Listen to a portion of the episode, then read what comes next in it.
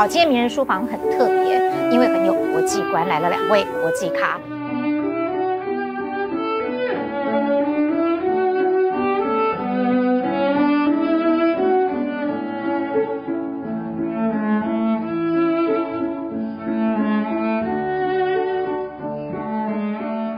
我认识肖丁玉，认识范启飞，我们是老同事。嗯，呃，认识琪斐的时候，你本来就已经在驻外。对对，那。丁宇不一样，我是在国内先认识他，他是后来才到国外去跑新闻。所以这一题我想先问你：你这么勇敢，从台湾跑到一家美国公司去，然后呢，你的美国采访初体验究竟是成功还是挫败？其实都有哎、欸。我记得很快，我们就到 San Diego 去采访航空母舰第一次开放登舰参观。当时我们只有拿工作签证，所以在所谓的安全检查还花了一番功夫。可是去到现场，记者会开始，那恐怕是我们第一次面对全英文环境，而且是有一点难度的一个最大的一个挫败经验跟印象了。我记得那时候台前一直讲武器，还有这个武器是通过国会的什么法案，于是可以研发，可以到最后放到航空母舰上。它所有的武器几乎都是代号，我完全听不懂。因为我听到法案也是一个 M 加一个数字，我听到武器也是一个 J 加一个数字，那是什么？我完全听不懂。当时在回去写新闻之前，我还很努力的找了当时的美国的《洛杉矶时报》的记者，赶快请教一下，恶补了一番，回去才完成的那个报道。嗯，我我真的我都笑不出来，因为我真的可以完全感同身受那个焦虑，你知道吗？可是。琪斐，现在大家看到范齐北当然不一样了，你完全就是一个国际咖、国际通的感觉，然后侃侃而谈，所有的分析都很到位，都非常的精准。好，继续继续。你大概 没有，我还没讲完，这是前面后面到底经过了多少的 OK 挫折跟困难？你花了多久的时间才能够到达一个你自认为还算是可以处理这个工作的程度？真的让我觉得说，我现在已经完全可以 handle 就驻外这个 job。我觉得可能是十年以后，哇，那很长。对，而且我我觉得另外一个，对于我觉得我们台湾去的，尤其是这种突然去的，呃，有时候采访一个事件，然后就得回家的这种记者，我们叫 parachuting 嘛，哈，就是降落伞型的。嗯，我觉得更更辛苦的不是语语言的部分，还有文化的部分。我觉得文化部分是非常非常困难的。那我觉得我自己可能要到十年以后，可能是嫁给我老公以后，我才敢讲说，呀，现在也许我觉得我现在很很 comfortable。我今天到一个采访场合去，我觉得我不害怕，啊，我觉得我可以很快的掌握现场。刚才我跟我跟我称赞说，你知道你在做什么？英文在讲说，哦，you you are a pro，you know what you're doing，是一个，我说在在当时是一个很大的赞赏，因为他他就觉得说你跟。你跟一个在这边住很久的记者的表现是一样的。当时我的标准就到这里就可以了。哦，可是我是说，这那个差不多要花十年的时间。嗯，其实齐北刚刚讲到一个很重要的问题，就是语言它只是一个沟通的工具而已，更重要的是怎么样去融入那个文化，甚至于能够去全盘的了解新闻来龙去脉之后，还能够看到透里面去分析它。这个部分对你们两位来说有什么困难？因为我毕竟要讲的是，即便我们是同行，但是我们在国内跑新闻或播新闻，跟你们在国外的生活是完全不一样的。我们台湾的记者就是所谓的上一下二，就是早上要出一则，下午要出两则。现在我们这样吗？现在的记者下二对他们来讲简直是酷刑。OK，所以现在是好，现在我还在新闻台的时候，大概就是上一下一或上一下二。嗯，你们的发稿量。并没有那么的频繁，嗯，但其实呢，你们的值是重于量的。连我们是同业，我们可能都很好奇，你们在国外是怎么跑新闻的？我们那时候一下飞机，被交代的第一件事情就是要去买地图。那时候地图是一整本 Thomas Guide，对，然后每一年出一本，像电话簿一样那么厚。你到美国是哪一年，你买的就是那个年份。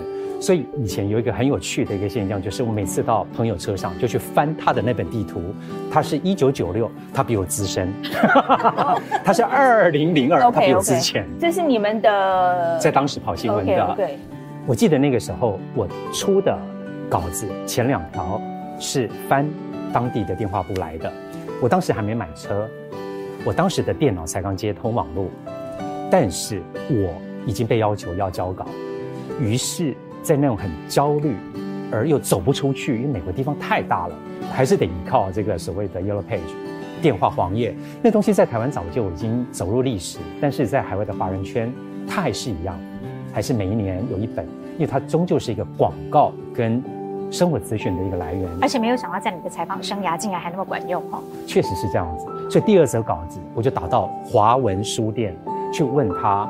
你们最近一个月的畅销排行榜，当时我记得龙应台的书、陈文茜的书是海外华文，就是图书里面最畅销的两位作家，所以那也成为你做新闻的题材。确实是这样子。那时候齐北做的，我觉得包罗万象，对，你的题材非常的多元化。对，因为纽约本身驻地的关系，它是一个很多元的地方。你可以谈政治，你可以谈经济，你也可以谈 fashion，你也可以谈电影，你可以谈音乐。你还做过挂包吗？我对，就是美食。对，就是说它是一个本身就是一个非常多元化的地方。可是，在当时说实在，在我们在纽约采访的时候，当地的东西我不担心，我那个自信我是有的。我觉得我是纽约 correspondent，纽约就是我最懂。可是我说实在，在当时来讲，我很压力很大的，通常是在半夜接到一通电话。那倒是，半夜接到的电话说，你马上去哪里跑什么？好，我跟你讲，在美国跑主流的新闻，我压力还不会那么大，因为比如说我们今天讲九一好了，你满地都是新闻，因为这是美国主流发生的事情。但是今天如果是一件台湾发生的事情，但是他马上要你去的时候，这通常是一件大家主流都没有任何讯息。然后台湾给你的讯息有一点点，那你要怎么办？从这一点点去生出一大堆来，OK？比如去追某某犯呐、啊，对，追某某人呐、啊，对呀、啊。所以就是，而且他的讯息通常是这些人都是他来美国，他就是不能见光的，OK？所以这种就非常的挑战，而且你在你要知道说，半夜接了电话之后，第一个打包，打包通常我们已经都是半打包的状态，always 是在半打包的状态，就是有个包是 always 准备要走的。还要一边去敲摄影师，敲完摄影师之后，还要敲卫星时间，因为你你做完了没有这传卫星也没办法，right？OK，好，所以说你这所有的事情敲完，还要在同时自己要敲你的机票，OK？你要敲你在当地的的旅馆，你的那个 transportation，你的车子什么的哦，whatever，所以所有这些事情。大概要在两个小时之内，也就是说，因为你通常你接到电话订订到机票这个时间要赶过去，差不多两个小时之间你要完成，你还要把所有你现在有可能找到任何报道全部都要找出来。然后我通常是把它全部印出来以后，就是在去机场那个路上不停的看，然后在飞的时候不停的看，下飞机以后就是不停的打电话。所以那个是非常非常非常非常压力非常大，而且很多时候是美国很大哎、我是说真的，这个地方很多时候那个乡下地方，我们常去跑新闻的地方，那个不要说我不认得那个地方，连美国人自己都不认得的，所以这个是，呃，其实这个采访过程，我真的很。这个是一个非常很刺激，但是真的也非常辛苦。你让我想过一个以前的同事说：“你们可以不要这样子的要求呢？你真的以为我从甲地到乙地是从这里到土城的？” 是谁说的？我也是有一次半夜接到一个电话，可是隔一天就得马上出发，嗯、开车要十七个小时才会到那个地方，在亚利桑那州。可是我们开到了一半，实在是想要上个洗手间。OK，在高速公路上，天亮了，又是沙漠地区，于是真的就找了高速公路旁的休息站，真的是只有休息，它没有像台湾还有什么贩卖、嗯、啊，整名产。OK，就到了那个休息站的洗手间，它山，它在一个山坡斜坡上，它就三个大看板，他说你进去要特别注意，一到了翻马桶盖的时候得注意，可能有三种东西会冒出来。第一是蝎子，第二是响尾蛇，嗯，第三是毒蜘蛛，好可怕！当下如果是你们两位，你们选择就地解决了，还是进去翻那个马桶盖呢？当然是就地。对呀，当然就 对。所以我们习惯性的在，而且他讲的是真的，这是有可能的，真的美国乡下地方是有可能的。我的理论，我就在美国啦，我的理论是。马跟牛跟羊可以上厕所的地方，我为什么不能上？记得带把伞 在车上。对啊，我真的觉得，you know，这个这牛可以啊，我觉得我可以吧。结束因为当时都有预算的问题，你得马上往回开。我记得我去开了十七个小时，我几乎没有停。天哪！可是回程我真的开不开不到洛杉矶。哎，十七个小时，两个晚上，你为什么不飞呀？因为那个时候根本一天就一班。哦，来哦呀呀呀呀！亚利桑那州太偏僻的地方，那个地方太小了。对，你不能够问他刚刚类似土城的问题。对对对对对。而且。不要以为订机票是容易的，常常真的是超卖，你根本就算去现场排临柜排，也买不到当天的机票可以上飞机。哎，那个不是像现在网络上订订哎，那个古时候的时候，那真的很麻烦哎，而且还要去现场候补的，还有这种经验，对不对？是你你资讯上来找没那么快，然后呢订票啊，有些时候你不到白天，真的还真的。是很很困难的一些事情哎，啊，丁毓跑世界事实上并不是从当记者才开始的，你在更早之前就有一段很特别的船员生涯了。新北市立图书馆有很多异国的角落，所以为了配合你，我们先来这个有欧洲象征的地中海角落。讲到地中海，我今天带来一个礼物，是我给自己到了地中海买的第一个礼物。这个是在意大利的热那亚买的，它叫做灯笼塔。相传，据说是就是那个航海探险家哥伦布诞生的地方，也是现在很多人到意大利喜欢港口风情的旅人们必定造访的一个据点。那个时候我们还是非常年轻，薪水微薄的一个一个一个状态。可是我记得这个当时我花了八块钱美金，我就买下了它。哦，算是大手笔哦，非常大手笔。而且我在后面也写了，它是在。九月二十六号，一九八八年，换句话说，已经将近也是三十多年前的一个体验，给自己的一个礼物。丁力的经历其实很特别，就是二十几年的采访生涯，你跑遍了世界各地。可是，其实，在成为记者之前，你也已经跑遍了世界各地。你在那一年当中，你到底跑遍了世界哪些地方？我从台北出发，然后我们到韩国、日本。然后接着到香港、新加坡、斯里兰卡，然后就越过亚非的交界苏伊士运河，进入地中海，最远到德国。那对我来讲，真的是大开眼界、打开心、打开眼睛的一段。而且必须懂得一个人自己独处，然后一个人的状态里面，最多的行为真的就是阅读。晚上阅读，白天也阅读。到了港口，进入某一些城市。活生生的在眼前，有人、有事、有物，有自己看到当时的那个城市、那个国度正在发生的一个历史。如果以现在的你来说，你会鼓励年轻人，差不多也就在二十来岁的年纪，先去游历世界吗？我非常鼓励，但鼓励出发之前，语言能力、阅读的体验一定要很充分。我开始。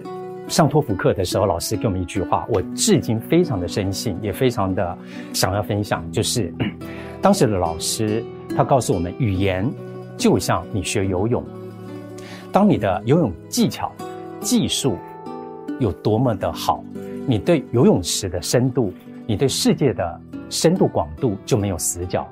所以这是我要在这里分享的一句话。哇，讲得好棒，我觉得我也好受用啊。来得及，来得及。你为什么不想继续当海员，而最后选择了一个记者这样的工作？新闻工作是从学生时代我就一直有的一个梦想，但那个时候有一个老师带着我们编校刊、写作。那后来在船上工作呢，也带给我们另外的一个启发。原来我们看世界的方式可以更积极，更符合自己的一个兴趣。所以在那个时候也很巧。我到日本的时候，当时我的干妈刚好在日本居住，她带我去拜拜，去大家现在台湾朋友都很喜欢的雷门浅草寺，她就帮我求了一个签，那个时候就说不要跑船，不要在船上工作，直接去追逐你要的，一定会成。后来果然应该有成吧。好，丁玉既然讲到了日本，也是我很喜欢的地方，所以啊、呃，地中海之后呢，这里还有另外一个异国角落，就是有日本的禅风，那我们就一起过去看一看好了。我第一次吃到温泉蛋就是庆龄送我的。哦，真的吗？是。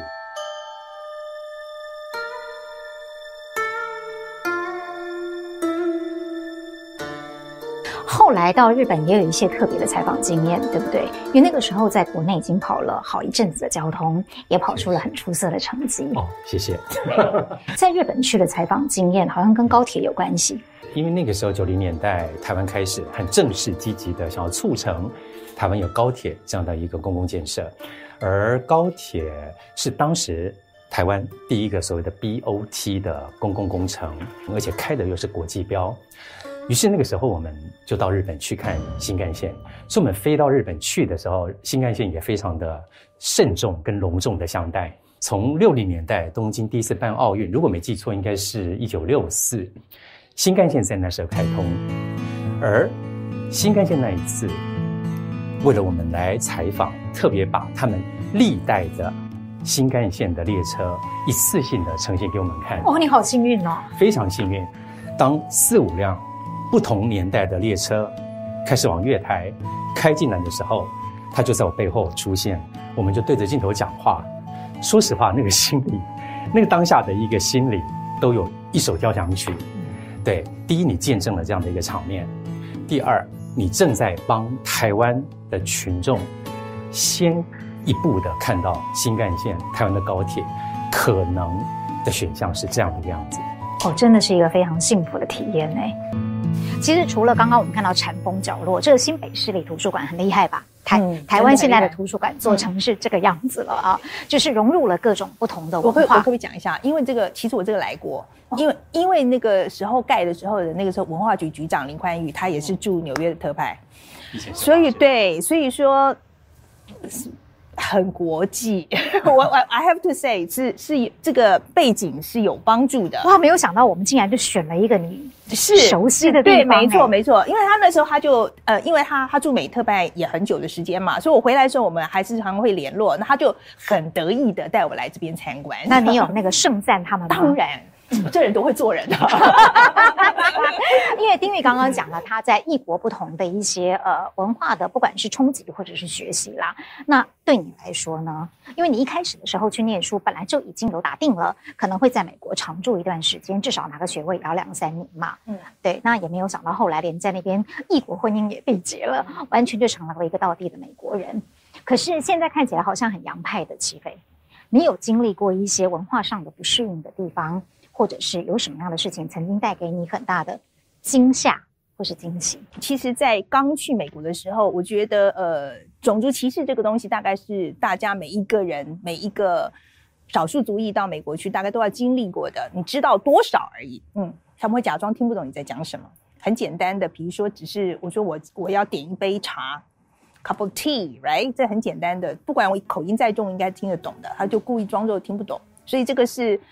You know，现在想起来，在当时觉得是我的问题，但事实上不是我的问题。OK，然后，嗯，所以这种种族歧视的东西是没有办法避免的，然后就要学习你怎么样去处理。我觉得应该这样讲，你要学习怎么样去处理。那有些时候骂回去不是最好的 policy。OK，所以要你要学习在不同的状况要用什么样不同的方式去处理，而且我觉得最好的处理方式就是要用他们的方式去回答。例如。例如说，呃，我举一个例子好了，我举那个林书豪。好，我觉得林书豪是在这方面的佼佼者，就是在处理这个种族的歧视上面。那他有一次，他就编了那个变法，他编了以后呢，就有一个黑人的球员，好，就是说你又不是黑人，编什么变法？然后这个是非常的，呃，他的他的口气是非常的歧视的。然后林书豪也不生气，我觉得他当时的处理方式就是说，嗯，你也有中文的刺青啊。嗯，OK，然后他意思就是说，你也有中文刺青啊，我觉得刺的蛮好的，OK，所以我觉得他这个处理方式就是说。你觉得变法是你们家专有的吗？我我，那你为什么刺中文呢？OK，所以我觉得他就是用一个很开玩笑的方式就化解了这个情势。那这个东西是你要好厉害，不伤和气的回马枪，没错。而且他的立场他也没有退让嘛，来，他也没有说你讲的对或怎么样，他也没有退让嘛。但是我觉得在在美国跑新闻，我觉得大家这个部分应该要有心理准备的。那如果是比较正面一点的惊喜的部分有没有？我是真的觉得美国人的创意，我觉得难怪他们很强，因为他们从小就被鼓励就是说你你再笨的主意都没有关系，再奇怪的都没有关系，你不要怕别人的眼光。他们从小就这样教，所以我老公就是个怪咖，他真的，他是以台湾的标准来讲，绝对是个怪咖。OK，我们刚结婚的时候，为了家里要买一个垃圾桶。吵翻天，因为他觉得家里不可以摆垃圾桶，有人这个样子的嘛。然后呢，反正真的是一个怪咖。对，而且你知道他是一个非常奇怪的人，比如说他睡觉不盖棉被，他很冷冬天他盖一件雪衣，他是一个非常奇怪的人。哦，在你的书里面有写。对对对，他真的是个怪咖。可是我现在在讲说，因为美国的社会对这些行为他是容忍的。他不会就是说，你怎么这么奇怪，你一定不可以这样，所以就让他们可以更自由的发展。所以我觉得美国为什么现在还是全世界创意最强的国家，这个是绝对有道理的，因为某种程度的包容度够大，非常的大。丁毓也有惊喜的部分嘛？我记得你那时候呃中途偶尔回台湾，我们小聚一下的时候，我最喜欢问他的惊喜就在于说，你可以去奥斯卡金像奖或金球奖看到很多的大明星。那个时候，我觉得你也蛮兴奋的嘛。确实很振奋。当时到了金球奖的采访现场，在红地毯边，这些明星一个一个走进来，到你的麦克风前接受你的提问跟回答。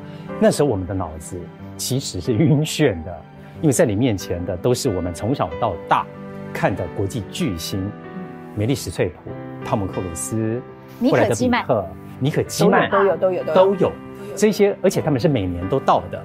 可是，在那样的一个很简短又很匆忙的一个提问里面，你可以很直接、清楚地看见这一些巨星何以成为巨星。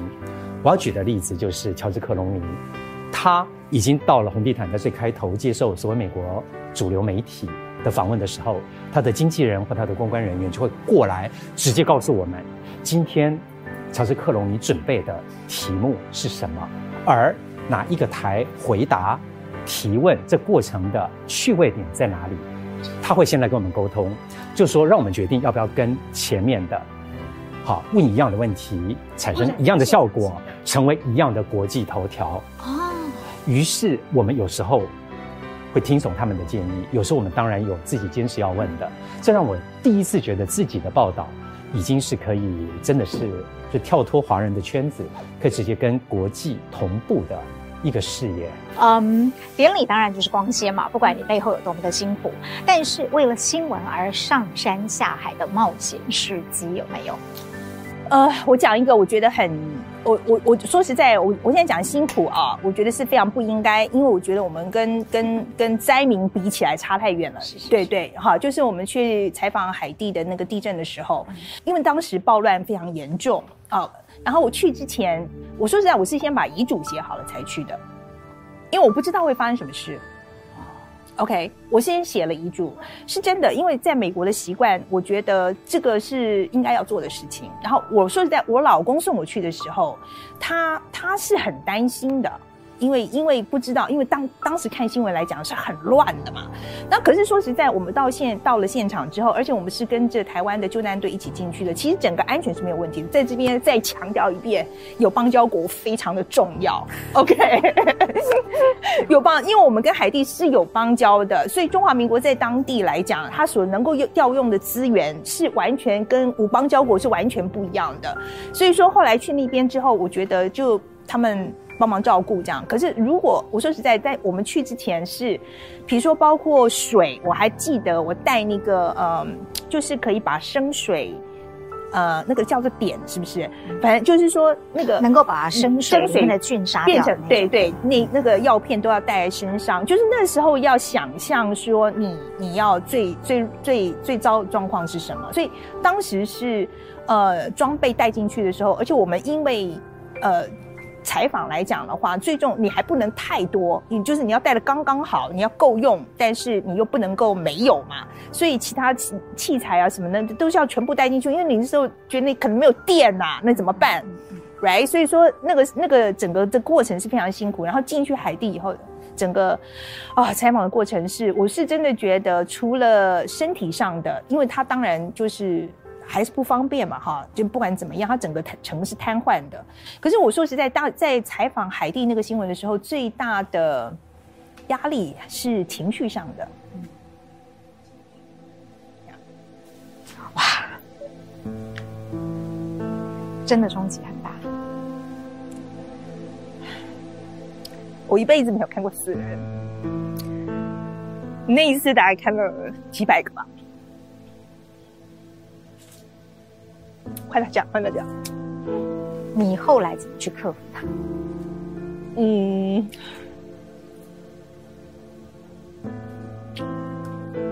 嗯，克服啊，我觉得很，I don't know，会走吗？你自己看过一个，你自己有有有报道过灾区啊？啊，九二一，对呀、啊，会走吗？也是无数的，我没有走，我留在那里。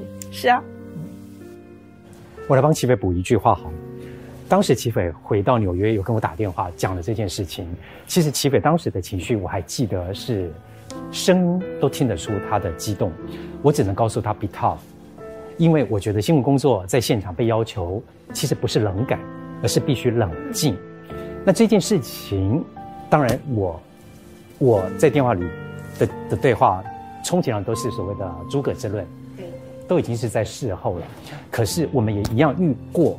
包括国内的采访经验，包括当时也采访过空难新闻，也采访过很知名的白小燕的绑架案，很惨绝人寰的刘邦友观点命案。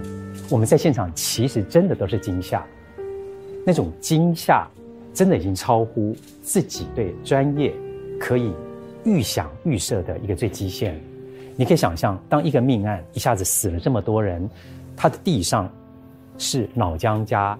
鲜血，那对我们来讲都是超乎我们那时候三十岁的社会历练跟心智条件的。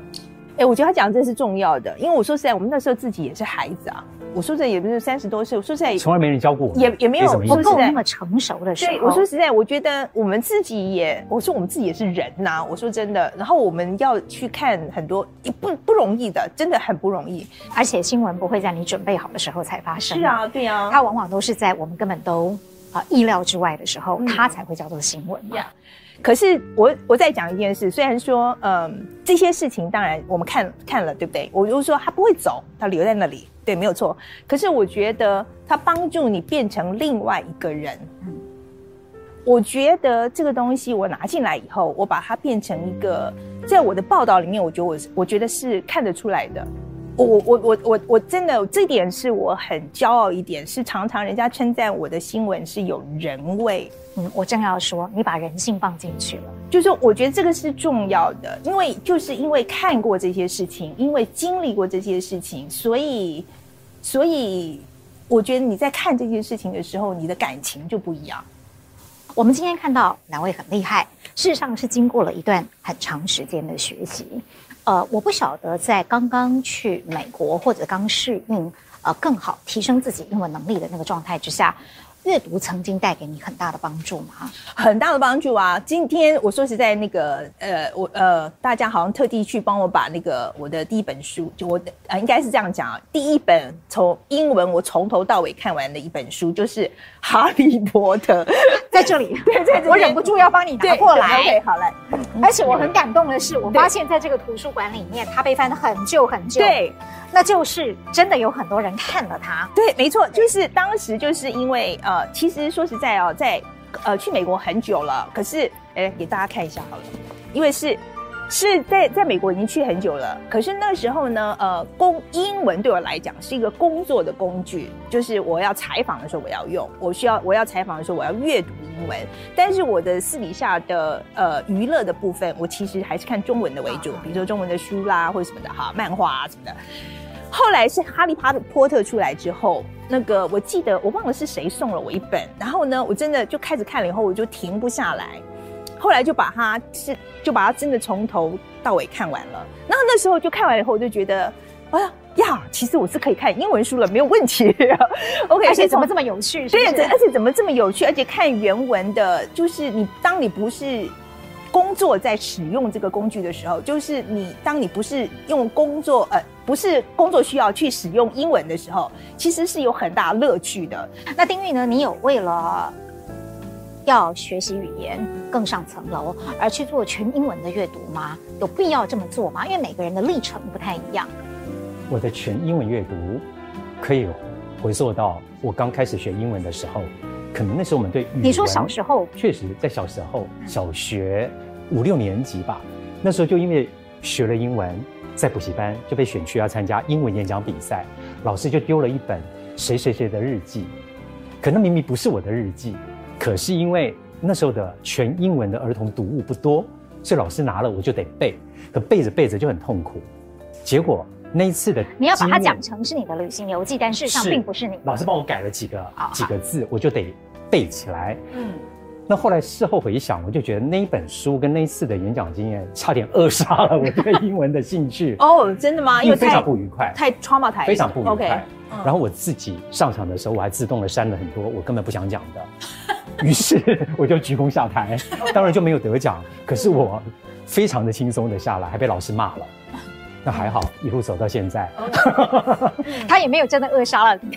你后来还到美国去住了这么，真的是这样。不过回到齐北刚刚接的，就是说我的英文阅读经验，其实很多时候都是因为工作的需要。嗯，而且我们必须在最短的时间阅读最充分的所有资料。所以其实你还是有被迫浸在那样的一个环境当中。确实是这样子，连 smell，连闻都得闻得到。对啊，你没有选择吧？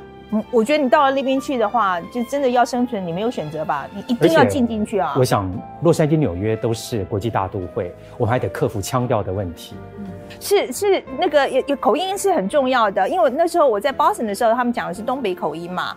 到我们纽约的时候呢，其实，在纽约的口音跟布鲁克林口音就又不一样了。川普本身是有个口音的，OK，然后呢，南方呢又有南方的口音。我到南方去采访新闻的时候要适应的，因为其实常常大概前面的半小时常常不知道他们在讲什么。可是以口音的适应来讲，呃，英文的阅读就不见得。对你是那么有帮助的了。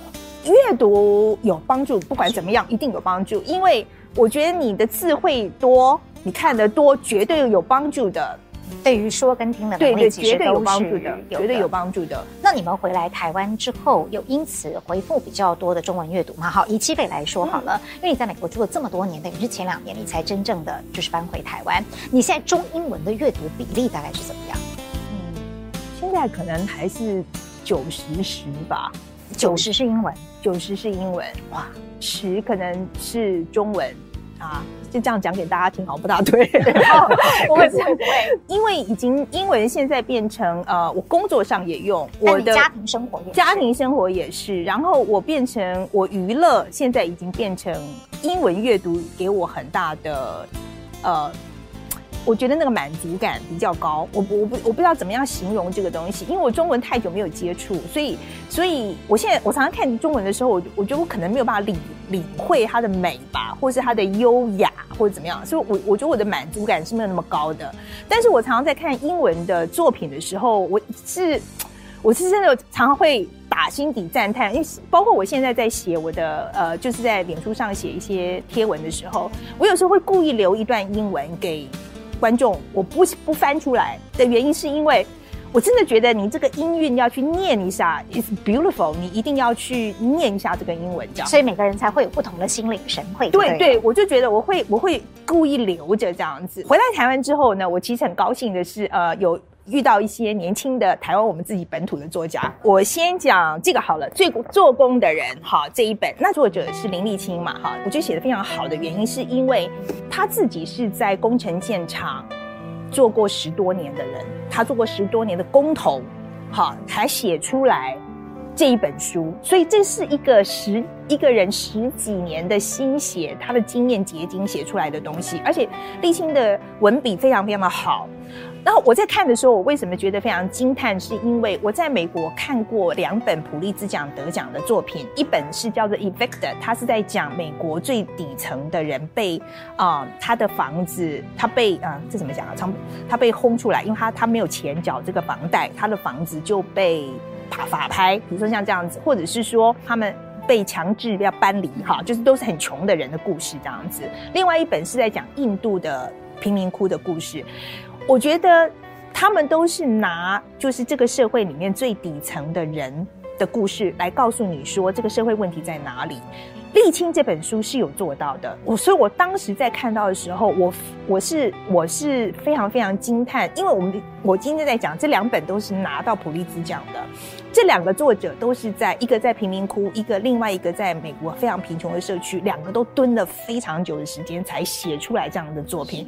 他的作品是有这个味道的，那个这个味道就是在细节上，而且是在这个关怀上，就是你他知道这些人，他认识这些人，他是描写的这些人是可以活生生的在你前面出来的。如果说今天立青是在美国，我我真的觉得他是有机会得大奖的那种作作家。然后另外这一本哈，这个是陈莽，他作家叫陈莽。这本书呢，地表最强的国文课本，你可以看得出来，他对于中文 as a literature 就是文学，他有多么的狂热的喜爱，而且他用一个完全不同的视角来看一些我们非常熟悉的呃，就是古典文学。我我就举个例子好了，他嗯，比如说他讲那吴三桂。呃，冲冠为红颜，冲冠一怒为红颜。对，冲冠一怒为红颜这个故事大家都很熟悉，right？哈，again，我的中文不大好，好，所以大家忍耐一下，因为他他这个故事呢，在陈莽的诠释里面，他的就有一种态度，就是就算是又怎么样？right，为什么一个男人不能够为一个女人做这个事呢？好，好，我就觉得非常有趣啊，好现代。跟我们小时候念的就是家国不能为儿女私情害了家国是不一样的。你这你这，然后我就觉得哎呀，好新鲜啊，好 modern 啊，right？就是说这个是一个非常的现代的诠释嘛，哈。然后另外他讲到那个唐三藏取经那个蜘蛛精的故事，OK，他就是个女人国嘛，那他就在讲说。这个女人国里面，他就在讲说，为什么把这个女人国都是用一些很负面的这个形容词呢？哈，明明这些人就是这些女人很强悍啊，她们过得很好啊，而且这个唐三藏自己过境来，他意思就是说，他是他从女性的角度去切入这个事情，所以蜘蛛精没什么不对，他不是他不是妖精。就不是我们想象当中看《西游记》的时候的那个富。她是一啊。反派角色了，对，她是一群非常强势的女人住在一起，我就觉得啊，这个角度也很有趣啊，难怪你会喜欢。对对对，我就觉得哎，很很 modern，就是我觉得他的这个，他给中国的古典文学一个非常现代的诠释，所以我非常非常喜欢这本书，我非常非常喜欢，所以也推荐大家看一下这样。啊，西北天推荐是很年轻的作家，嗯。啊，那那个呃丁玉呢，因为丁玉其实一直都是有一点点带着文青风的。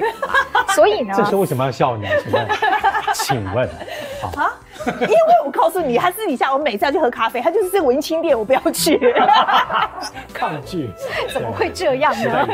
对，对，好吧，那这个呃中年的贾文青，请问回到台湾以后，有哪一些作家会比较吸引你，或者是说你的阅读到了现在此刻的人生阶段，有没有一些什么样不同的转变？我觉得我们再回到台湾，进入书店的时候。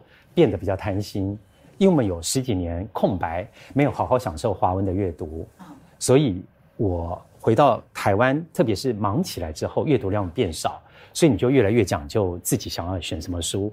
我也是有一次在高铁在公务往返的这个交通途中，我就看到了忘了谁写的书斋，于是我就选了郭强生《何不认真来悲伤》。我很喜欢这本书的书名。第一，他有认真跟悲伤这两个字本来是很对撞的、很冲突的，可是他书写了自己的人生体验，刚好跟我们这一种已到了中年算吗？还不算吗？算了算了算了，都快老年了。到了中年的一个男性所必须面对的一些人生里面的课题吧，所以读起来特别有味道，就是会有共鸣的感觉，确实是很有共鸣。嗯，第二本我介绍的是《耳朵借我》。我觉得马世芳恐怕是相对年轻的作家里面能说能写，而且最能打动我个人的一个一个作家吧。算起来也年龄相仿了，也是。因为马世芳记录的很多时候都是我们喜欢的滚石那个随便，就套用马世芳的讲法，就是音乐创作在台湾。就是一个爆冲的年代，我很喜欢这一句话。那时候几乎每张专辑都，即便它在 B 面的最后一首，都有至今我们还是会偶尔就哼起来的一段旋律。而马世芳他的书写就补白了我们只会唱歌只会看歌词，只会看卡带内页里面的那一张歌词所记录的制作过程。所以它是有关音乐的，对，它确实都是有关音乐。Oh. 但我最重要的一本书，就是王毅家，一个台大医科毕业的，后来拒绝从医而开了出版社的王毅家，他最经典的一本作品叫《实习医师手记》。那当然，这里面有很多提到说，生命的给予有时候真的只是为了在取回。那像这种东西，伴随着我们，包括在海上工作的那个年代，包括在海外工作的那个年代，跟现在为了上这个节目，我们还很认真的读了几段，都一样的，非常的有共鸣。其实我觉得很特别的是，你们都在国外呃历练这么许多年之后才回到台湾，再结合你们过去这么多年的经验，想要。用自己的历练带给台湾观众什么样不同的世界观呢？我希望我是可以带大家更了解世界的那一双眼睛。我希望我把这件事情解释清楚给你听，为什么现在世界上在发生这些事情，这是我现在要做的工作。OK，那这跟以前我们在国外，比如说把这个新闻带回来给台湾，这个又不大一样。的确，我觉得邓启飞是做到了。那丁宇呢？我们希望呢，台湾在经历了这么一段长时间的所谓的八卦、狗仔化之后，新闻媒体它还扮演一种可以正面、可以永续的一个讯息管道，就是至少我们要守住一个可以打开心、打开眼睛看时事、看世界的一个窗口。其实我觉得这一集看名人书房的观众哦，应该会觉得我有收获，因为两位呢，在。这个节目当中，短短的一个小时，把过去你们二十几年的经验发挥得淋漓尽致。没有，还有更多，我还有更多。哎呀，还没讲的呢。对，有续集吗？啊、呃，很透彻的观察哦、呃，或者是犀利的比。像以启斐来说好了，我看你的书，我觉得你看，明明明明我已经跟你这么熟了，我看你的书，我还是会捧腹大笑，因为你的笔其实就跟你讲话一样的很生动。轻松跟诙谐，我觉得大家会觉得很有趣或很生动。我觉得是因为我长期看美美式的报道，还有美式的呃文学的结果，我觉得，所以他的我相信，因为这个背景，所以跟台湾大部分的写法会不一样。但是我很推荐大家去看一个杂志，叫做《New Yorker》，就是《纽约客》杂志，它是它是大块的文章啊，常常。有有些报道可能就是差不多是半本书了。那我觉得这个杂志对我影响非常的大，就是那个不是只有写东西而已，而是在想事情的脉络上面都有很大的影响。那接下来呢，有一个小考试，我要用一句话来形容阅读。哦，我觉得阅读它是一个很容易瞬间就可以跨界时空，同时它又可以保有很多。超乎想象的一种行为，所以这也是为什么我们常捧到书的时候，即便这是一个我们不熟悉的作家，但我们还是愿意尽可能找时间，在最短的时间做一个充分的吸收。嗯，阅读是非常划算的学习方式。好，这一句话吧，没错吧？而且真的超级同意。对，我觉得，因为你在很短时间之内，可能就可以学到一个人立毕生的他的研究的结果，哈，或者是说他一生最精彩的故事，或者是这个人一生中最大的情感的转折。All right，所以我觉得阅读是最划算的呃学习方式。